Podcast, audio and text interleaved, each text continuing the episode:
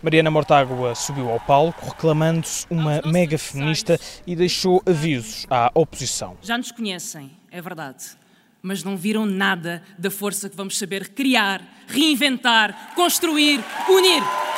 Foi recebida com aplausos e bandeiras erguidas bem alto no ar e agradeceu à irmã e ao pai a entrada no Bloco de Esquerda. Foi a Joana que me convenceu que no Bloco encontraria gente como eu que acha que a vida vale a pena quando lutamos por aquilo em que acreditamos. Herdámos do nosso pai uma memória de resistência contra a ditadura. Hoje é a nova líder do partido e por isso não demorou a apontar a mira ao governo. Incertezas em que se instalou um poder absoluto que só parece preocupado em sobreviver ao dramalhão do quarto andar do Ministério, em que para alguns governantes as suas carreiras pessoais são mais importantes que os seus deveres. Mariana Mortágua quer uma esquerda frontal para fazer oposição à maioria absoluta, garante não ser adereço de ninguém. E quero dizê-lo com muita clareza. A esquerda que desistir de ser exigente para aceitar a chantagem do medo não serve ao país.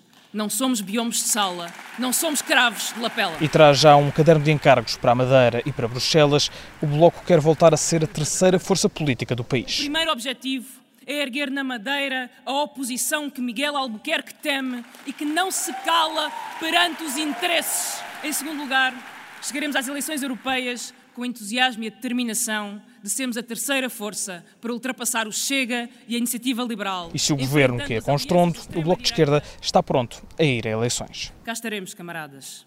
Cá estaremos para que a recuperação da força da esquerda permita impor um programa que devolva a este país o que a voragem da maioria absoluta lhe tirou: dignidade e esperança. Mariana Mortágua recupera o mote da sua campanha, quer um país levado a sério, onde se possa viver uma vida boa.